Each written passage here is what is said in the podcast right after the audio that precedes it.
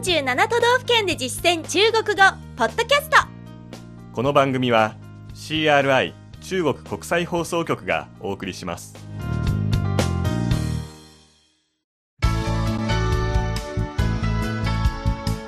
大家好。皆さんこんばんは。47都道府県で実践中国語。第47課です。ご案内は私張井関と。梅田健ですこの講座では日本の各都道府県で出会う中国人との会話を目標に学んでいきます。先月は中国の春節にちなんで中華街編をお届けしました。今回から通常の都道府県編に戻りますよ。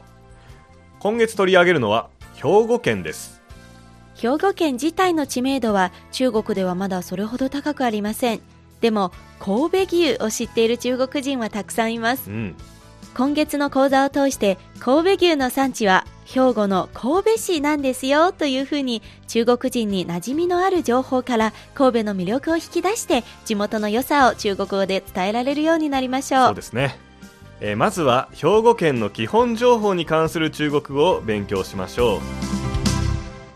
では本文を聞いてください。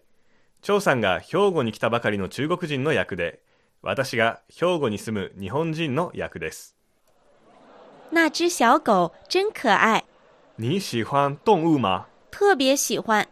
那有机会去白冠之乡公园看看吧。在哪里？在丹马地区不是很远。兵库县一共有几个地区？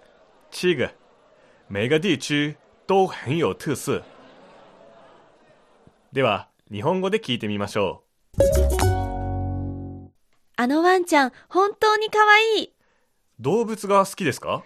とっても好きですでは、機会があれば、コウノトリの里公園へ行ってみてください。どこにありますか？田島エリアです。そんなに遠くありませんよ。兵庫県にはいくつのエリアがあるんですか？7つです。一つ一つのエリアに特色がありますよ。続いて、重要な単語の確認です。張さんの後に続けて発音してください。まずは、兵庫県、兵庫县兵庫县次に、犬の呼び方です。ワンちゃん、小狗。小狗。対して猫ちゃんは小猫。小猫と言います。犬派ですか？猫派ですか？と聞きたいときは、喜欢狗还是喜欢猫？喜欢狗还是喜欢猫？のように聞きます。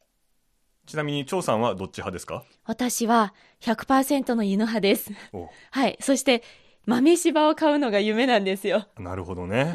うん。いつか叶うといいですね。そうですね。はい。では次です。動物、動物。動物。コウノトリの里公園、コウノトリは、白冠。白冠。合わせて、白冠之乡公園。白冠之乡公園。その公園がある場所です。田島エリア、淡馬地区。淡馬地区。田島地区と書きますね。では本部に登場しなかった残り6つのエリアも見てみましょう。まずは神戸、神户。神户。阪神、阪神。阪神。播磨東部、波摩東部。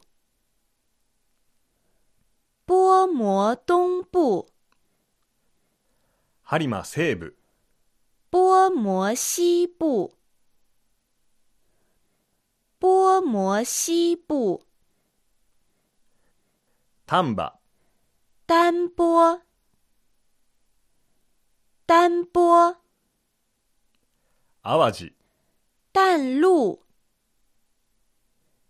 淡路。それぞれに地区をつければそのエリアを表すことができます。次に、遠い、遠、遠。対義語は近い、近、近ですね。最後に、特色、特色、特色。単語は以上です。こ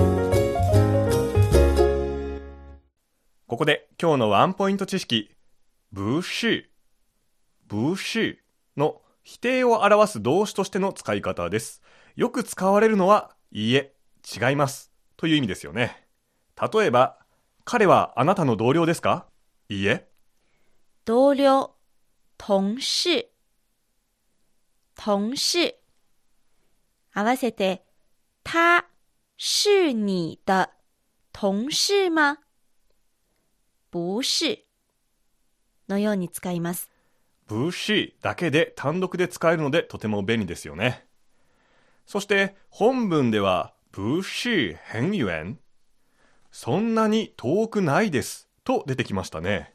この場合は何々ではないという意味で具体的に否定する内容を不是の後ろにつけます。つまり、很遠、とても遠いの前に打ち消しの不是をつけることで、とても遠いではない。つまり、それほど遠くないということになります。それではもう一度本文を聞いてください。今度は日本語訳に続けてゆっくりと読み上げます。皆さんも追いかけて話してみてください。あのワンちゃん、本当に可愛い。那只小狗真可愛。那只小狗真可愛。動物が好きですか？你喜欢动物吗？你喜欢动物吗？とっても好きです。特别喜欢，特别喜欢。では、機会があれば、コウノトリの里公園へ行ってみてください。那有机会去白冠之乡公园看看吧。那有机会去白冠之乡公园看看吧。どこにありますか？在哪里？在哪里？田島エリアです。そんなに遠くありませんよ。在淡马地区，不是很远。在淡马地区，不是很远。兵庫県にはいくつのエリアがあるんですか？兵库县一共有几个地区？兵库县一共有几个地区？7つです。一つ一つのエリアに特色がありますよ。七个，每个地区都很有特色。七个，每个地区都很有特色。今日の授業はここまでです。次回は兵庫編2回目の内容、兵庫のグルメについてです。各エリアの代表的なグルメの中国語をお届けします。どうぞお楽しみに。ここまでのご案内は私、張井関と、梅田健でした。それでは、シャツ見再见。